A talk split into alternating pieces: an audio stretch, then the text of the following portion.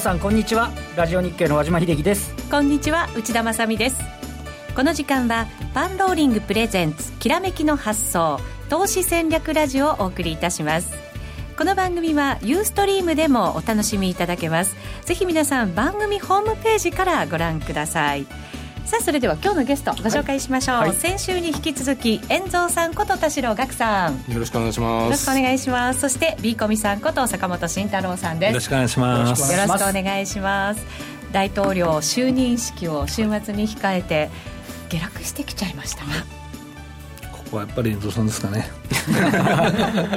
まあちょっとその前にね、あのイギリスの方もあの EU からハードブレグジットになるかもしれないみたいな話になって、はい、昨日早朝にポンドが急落して、まあ、そこからですよね。昨日も、ね、株落ちてましたから、はい、それ考えるとあの今週はやっぱりリスクオフで入ってきたかなって感じですよね、うんはい、後ほど詳しく解説いただかないといけませんね、ね、はい、はい、よろしくお願いいたします。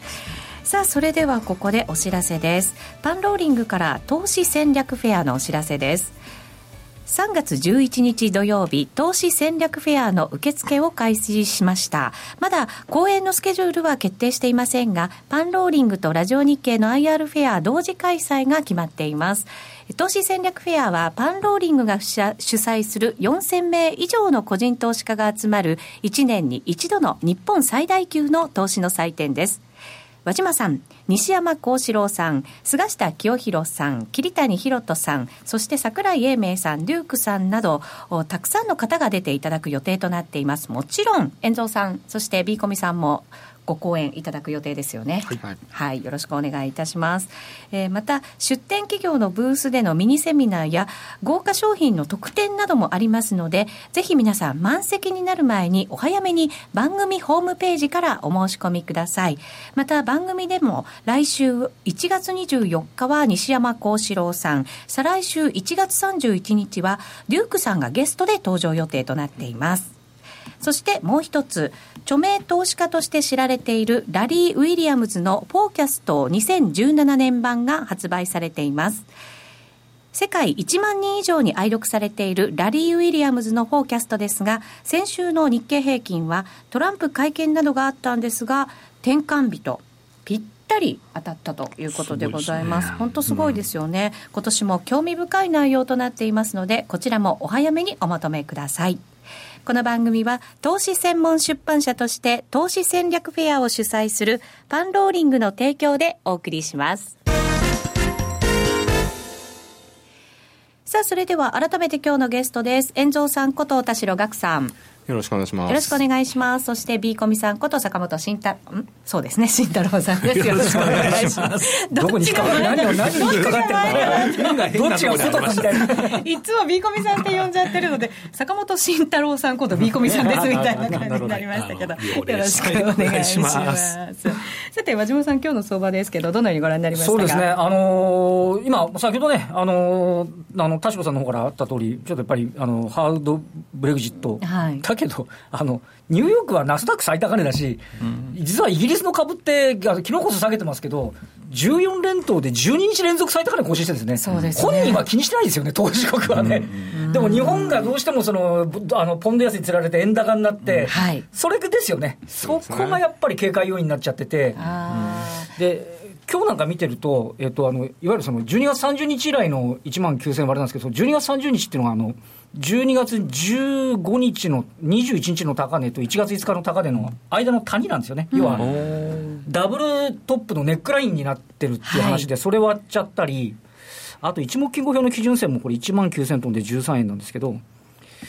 えー、ボリンジャーバンドのマイナス2シグマとかね、これ1万8875円なんですけど、なんか割っちゃいけないところをピクピク、なんか割ってきちゃってるような。感じですよね、えーと、東証の通常の先物の取引は1万8730円の安値引けになってますからね。はいとあんま芳しくはない、価格的にはですね、うん、イベント前にして、みんながこう手控えている、また手締まっているっていう動きなのかもしれませんけど、そういうこう節目を割ってきちゃってるっていうのは、心理的な弱さにつながってますね、ね、まあ、とりわけね、ニューヨークが昨日やってなかったんで、はい、あのもし外国人投資家が理解するんだと、やっぱその買いの方もね、ちょっとお休みだったかなっていうところもあるかもしれませんよね。うんさて先ほどのそのイギリスの件ですね。気になるところではありますので遠藤さんにも詳しく教えていただこうかなと思うんですけどなんかハードなのかソフトなのかみたいな話が出てきたのは先週ぐらいですかね。コンタクトレンズの話ですかね。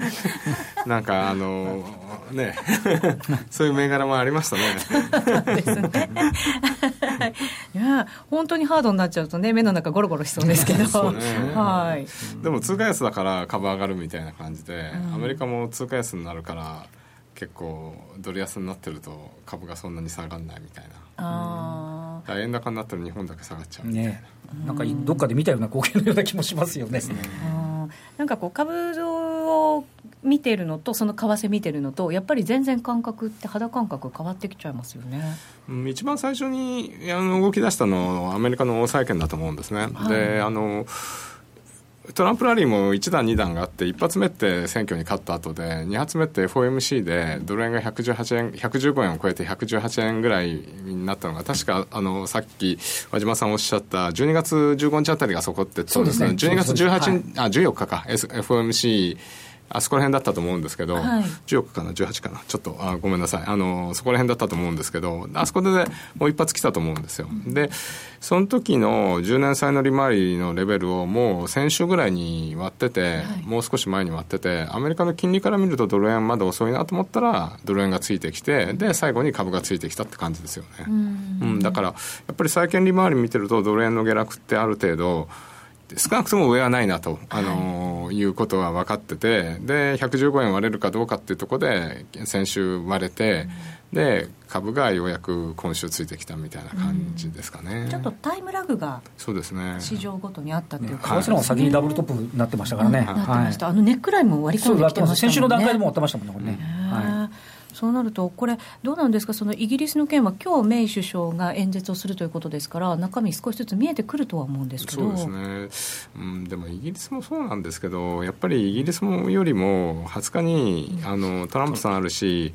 あのあとエレ今週まだイエレンさんの話も、はい、あと ECB も、続けてあります、ね、ECB もあるし、えー、アメリカの CPI とかって意外にこういうセンシティブな時には動きそうなネタが散らばってますよね。うん。でただやっぱり一番トランプさんがその就任演説であのー、ね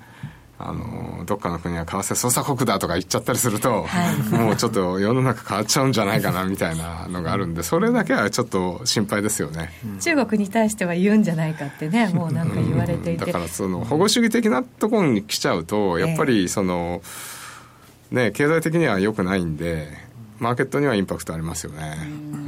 そうなった時のこう株価の反応ってどうなっちゃうんですか、うん、そうです、まあ、下がるこは下がりますよね、まあ、どっちか上がるか下がるとりあえず下がるとは思う嫌気する、リスク回避みたいな、ね、まあ、はあるでしょうね、まあ、その中国を、まあ、為替交差捜査国認定をしてしまったら、もうある意味、その敵視しているような状況になりますし、やっぱその中国との貿易についても、やっぱり考え直さなきゃいけないしということになるので、はい、まあ、中国自体の景気が悪くなっちゃいますよね。でそうすると、やっぱり日本に影響が当然あるし、まあ、その中国のその、まあ、なんとか景気が持ってる持たせてるからそのなんとかなってたんですけどそこの部分のいろんなものが剥がれてくるじゃん、まあ、例えば、えー、理財商品ですとかね、はい、まあ、その辺のまあ貸付の焦げ付きとかあとはまあ不動産のバブルとか、まあ、その辺のが顕在、えー、材料が顕在化してくるとですねやっぱり波及は大きいものになると思いますので。昨日昨日なんかもね、ちょっと嫌な動きしてましたよね。昨日創業版は6%下げてたんですよね。で上海も2%ぐらい下がって、地形少しこう戻して、でも貯金安値切っちゃってるんですよね、やっぱりね。今日ね、さっきプラスに切り返してきたので、まあとりあえずちょっとほっこりできるのかどうなのか。トレンドはちょっと下向きになっちゃってるっていう、日本とすると今の坂本さんの話じゃないですけど、近いんでね、やっぱりね。そうなんですまだヘッのいつものですよね。話ですよね。まあ、いきなり20日に認定はできないと思うんですけど、そういう保護主義的なことを言うと、あのアメリカの企業でもあのいろいろな企業って外に工場出してるじゃないですか、はい、そういうのを全部再構築するんですかって話になっちゃうから、うん、混乱しますよね、うん、結局お金かかりそうですよね、設備投資したり、その物流をきれいにしたりしなきゃいけないので、アメリカでまた投資するとか、とかそうですね、人件費だってすごい高いじゃないですか、まあそう、ね、そうなった時に企業がその投資を手控えることにもなっちゃうんじゃないかななんていう懸念はありますよね。ね。はい。まあ、売れない売れない分がやっぱり少なくとも、はい、失業率がそんな 4. 何パーセントの時に、うん、そんな設備投資で人を集めてしたら賃金上がっちゃってっていうか、うん、そうですね。あので移民はだめだって言ってて、うん、あのうん何を言ってるのかなみたいな感じですよ ね。そんな状況の中で雇用を最大に生み出す大統領になれるのかどうなのかっていうのもね、ねでもトトヨタみたいにいやメキシコメキシコでこっちでやっぱりもうちょっと設備投資1兆円ぐらいしますから、それでなんとかなりまへんかみたいなね、はい、いろんなパターンは想定されますよねきっとね、投資したとしても人そんなに雇わないでファクトリーオートメーションがっちり組んでね、やるっていうことだってね、ね新工場は少なくとも人は少なくていいはずですから、意外とみんなそうやってネゴして、あの適当なところで落ち着くんじゃないですか？っていうのが一番ね、そうトランプに花を持たせて、あんまりじゃあアメリカすごい景気良くなるとかすっごいインフレになるとか、そういうことって考えなくていいってことなんですか、ね、減税とかね、多分まだ、あのインフラ投資はやるんでしょうからね、そこはそこだと思いますよね。だからこう期待していい部分と、そう期待できないよねっていうところをちゃんと分けて考えないと、ね、あとそんなに悲観しなくてもいいんじゃないかとかね、なんか もしかしたら大変かもしれないとかっていう、ね、いろいろんな切り口あると思いますよね、やっぱね。ね。まあでも、ことあるごとに振らされそうな感じが嫌なんですよね。そうそう突然ね、だからあの、ツイッターだから、はい、口先会議じゃなくて、指先会議って言われて指先政治とかも言われてますしね。まあ、2か月間ずっとね、何もなかったですね、平穏な、ね、時代を、時期を過ごしてますがね、皆さんね。トランプラリーもありましたからね、その辺ではちょっと感謝って感じはするんですけど、それがすべて剥がれてしまわなければいいなと思うんですけど、和島さんが言ったように、ちょっと期待できる部分があるとすれば、全部が剥がれるっていう相場では決してないわけです、ね、前回あの、やっぱりあの遠藤さんがおっしゃってたようにあの、実際にできるのはまだ先なものっていうのが結構あるので、そこへの過度な期待は禁物なんですけど、トレンドとしてはいろいろやるっていうね、あの部分っていうのはあの、抑えておいた方がいいのかなっていう気がしますよね。そうしたらやっぱり振らされたら、私たちは買いで拾っていく、拾っていくっていうね、投資行為ができるわけですけど。去年はそれが一番良かったですかね。ね一番去年。一番大げさに最初にね、振らされてっていうパターンですもんね。そこに目をつけて、下がった時に資金残した人がみんな買ってるんですよ。3回最低でもできましたから。2月とブレグジット大統領選。後から考えればね、そうなんですけど、今年も同じようになってくれるかどうかね、でもね、待ってる人たくさんいると思いますよ、あの MRF、MMF の滞留資金がやっぱり増えているんですよね、あの個人投資家ずっと年末から売ってるっていう話は、まあ、11月ぐらいからですかね、ずっとこの先週もしてたんですけど、そこがやっぱりあの溜まっているので、いつでも出動できる資金という形で、今10、11兆ぐらいですかね、あるんですね。昨日もなんか空売り比率って42ぐらいありましたよね。だから意外に高かったから。うん。そうかみんなじゃあ虎視眈々とね。少なくとも今先だったって3回やってるんで学習効果が出てると思うんですよね。来たら行こうっていうのはね、そこがでも本当に買い場になってくれるかどうか、ね、これがちょっと慈愛みたいなものもすごく重要かなと思ったりするんですけど、ね。うん、決してあんまり良くない感じは、なんとなく雰囲気でするんですけど、そうですね、急に悪くなりますよね、皆さん、多分そう思ってるんですけど、でも急に悪くなるのはやっぱ悪材料がまあ出てきてで、そうするとやっぱ底値が読めなくなって、怖くて買えなくてっていうのがいつものパターンなので、やっぱりある程度目線は決めて、少しずつこう、買い下がるような形でもいいのかなと思うんですけどね、直近安値を切ってくると、どこまでっていうね、やっぱり適感が毎度、はい、出てくるって話ですね、そうなんですよね、持ってみてはいいものの、こうその後どうなるのか不安っていうね。そうなんですよね、僕もファンドマネージャーの時に、まあ、ボスに、下がってる時に逆張りで買いたいんですけどっていう話をするじゃないですか、はい、ただいや、まだまだまだみたいな、でボスがまだまだだろうとか言って、やっぱ保守的じゃないですか、やっぱりその OK を出す方が最後に、でまだまだって、そろそろいいんじゃないですかね。って、いや、このリスクはどうなんだ、調べろとか、はいとかやってる間にまだ下がってきて、おあの時買わなくてよかったみたいな話になってて、で、ようやく、いや、この前、あのお互いあのすり合わせた目線まで来ましたよみたいな話をすると、はい、うん、もうちょっと見ようかみたいな話になって、結構、個人も同じような感じなんじゃないかなと。プロも似たようなもんだってそうなんですよね。ねそういう時のなんかこううまい攻め方ってないですか、うん、打診的に変えとか言うじゃないですか、はい、そこはでもやっぱりロジックをしっかり、まあ、あの立てるんでしょうね、ロジック、はい、あの例えばこの下げっていうのはここが原因なんですよと。で、まあ、これは一過性なのかそうじゃないのかとか、まあ、複合してその時って不安要素がいくつもあるんですよ多分。大きな不安要素見えてるのが一つ二つあって。でこれも危ないかもしれない。これも危ないかもしれないって言ってみんな怖くて買えなくなっちゃうんです、はい、でそこでこれもこのメインじゃないものについては大丈夫か大丈夫じゃないかっていうのを一つ一つ判断していくっていうのが重要かなと思います。丁寧に丁寧にね、はい、一つずつ見ていかなきゃいけない、うん、そうって今日のこう個別なんか見ながらなんかこの先じゃあこんなところ注目できるよねっていう、なんかヒントみたいなものとかありませんでしたか、ね、今日は、えー、あのマインド マインドがちょっとマインド？はい。マインドがやっぱり変わってきたなっていうのがあって、まあ、まずマインドの前に、えーね、ストップ高の銘柄、まあ、10銘柄以上今日あって、はい、でストップ安はそんなにないって、まあ多分ゼロぐらいだと思うんですけど、この相場でストップ高もあったんですね、はい、多分はい、ありました、ありました、はい、一部でもストップ高になってるそうですね、はい、なので、まあ、本当にマインドはそんな悪くないんじゃないかなと思ってるんですけど、うん、個人投資家は短期の人は結構悲観な人が増えてきたなと思って。ていて。短期の人は悲観、はい、そうですね。僕は結構ツイッター自分でつぶやいてつぶやいた後のインプレッションが見れるんですね。どのぐらいの人が見てますっていうのは。あはい、あれがあの見てる数がかなり半分ぐらいなんですよ。いつもの。少なくなっちゃってるんですか、はい、で、大体10時ぐらいにみんなそのトレーダー一服して、で、大体ツイッター見るんですよ。はい、で、その時間にいつものをつぶやいたら半分しか見てないんですよ。あ、これみんな結構相場注視してるな、みたいな感じで余裕がなくなってきてるのかなっていうのをちょっとそう、自分でつぶやきながら感じたなというのがあって。そういう傾向を図ってるんですね。はい、そうそうそうこれもうすごく、まあ、ある程度フォロワーがいらっしゃる方だったら、ある程度いい、その心理的なそのパラメータになるんで、あのいいと思います。はい、今日、ビコミさん、あの、はいえっ、ー、とトトロの トトロのツイートしてたじゃないですか、はい、メイ首相にかけて。メイ首相にかけて。あの反応はどうだったんですか？あれ自分で言うのはあれなんですけど、はい、もうちょっとあれはいいねとかリツイートがつく内容かなと個人的に思ってたんですけど、はい、少ないんですよね。ということでちょっとやられてトゲトゲしている人がいたりするのかなとか思いながら、うん、あのまあ思いながら見てましたね、はい、なるほど、結構トゲトゲしてる感じ、和島さん、ありますか？やっぱやっぱり私もそうです。ツイッターでやっぱりリツイートとか、うん、あのいいねの比率は今日は圧倒的に少ない、うん、いつも定型的に、例えば外資系の注文動向とかっていうのは、でも一定数あるわけですよ、はい、見ていただいてるのが、もうまるっきりなんか今日は。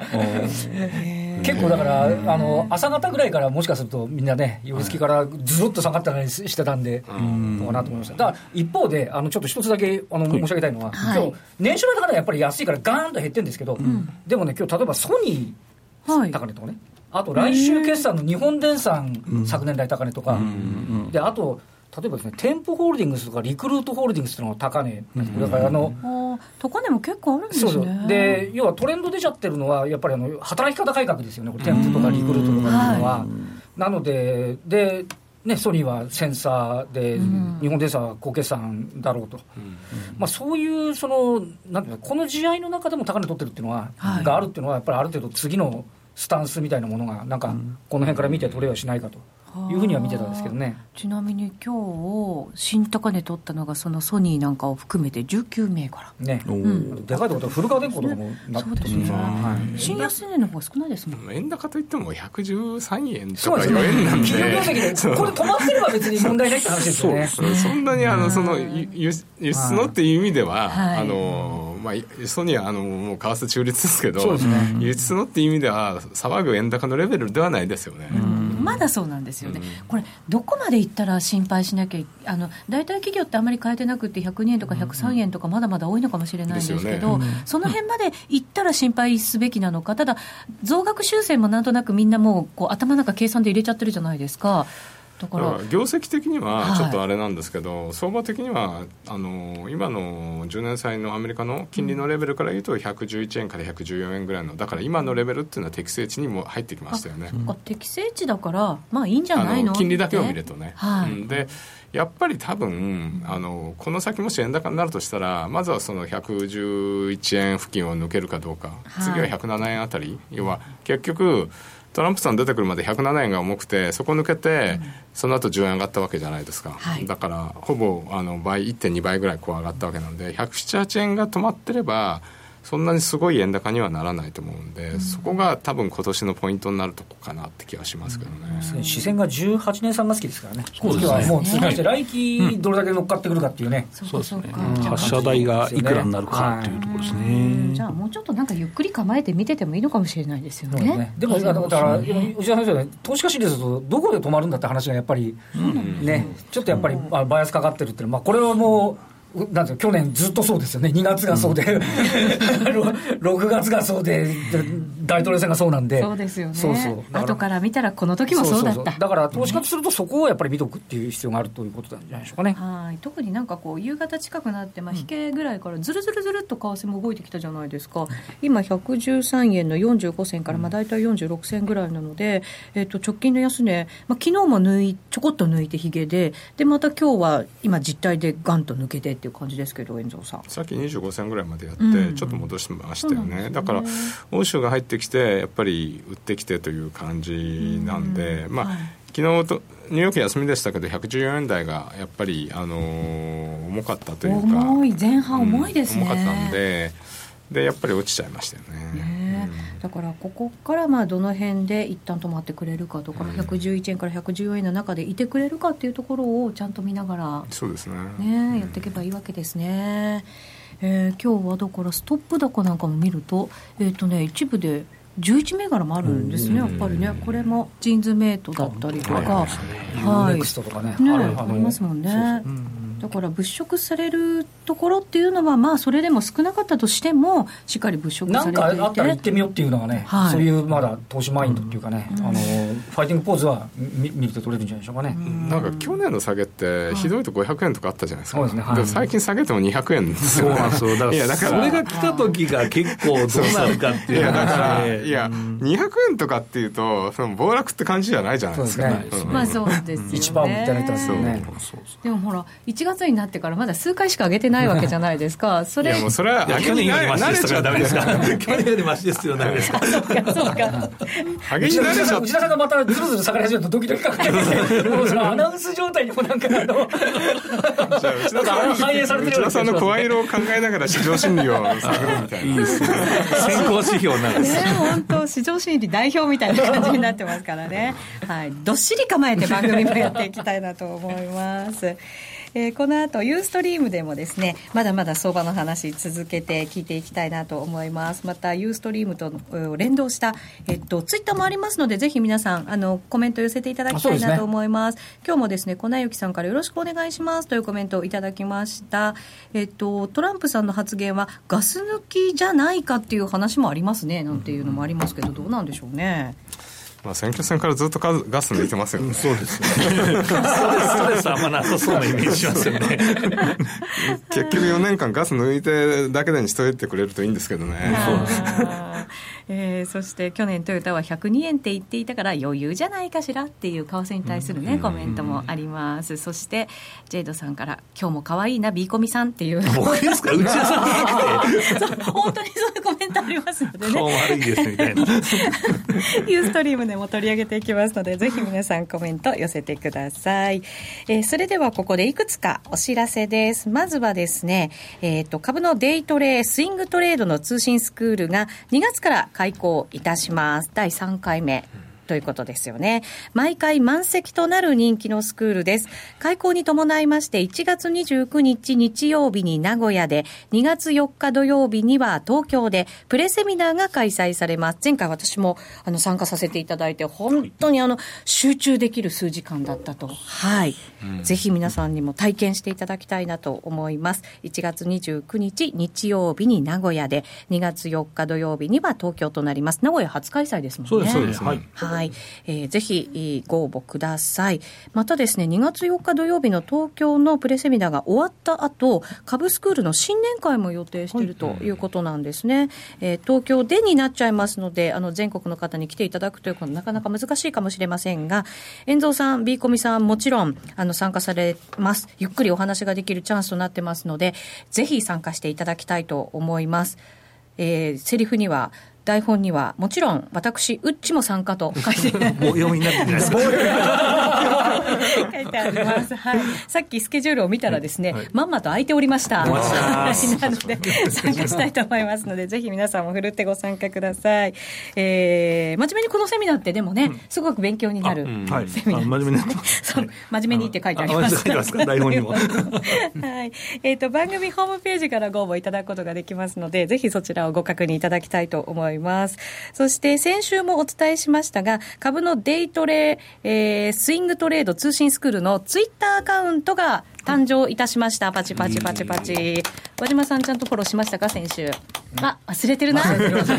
から頑張これからすぐにフォローしてください。はい、毎日デイリー動画を、まあ、更新してるんですけど、はい、それの一言コメントが書いてありまして、で、相場に役立つ情報もありますので、ぜひ。はい。私はすぐにフォローいたしました。あ、今、和島さんが探しております。今、作業して。アカウントをお伝えしておきましょう。アットマーク、株、アンダーバー、スクールとなっています。本当そのまんまです。。KABU アンダーバー、えー、スクールが SCHOOL となっていますので、ぜひ皆さんも探してですね、フォローしていただきたいと思います。フォローしました。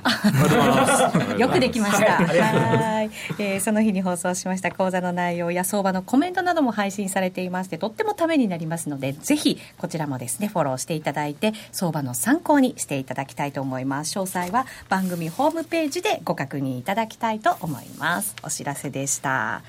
さてさて、お時間あとちょっとになりましたが、えっ、ー、と、この後ユーストリームでも配信がありますので、ぜひ皆さんそちらにもご参加をいただきたいと思いますが、まあ、明日へのなんかポイントとか言っても、もう週末がね、そうですね。でかいのありますから。うんまあ、みんな警戒してポジションがそんなになかったところを今日ポジション解消しちゃってるので、はい、これからもう一段下がると、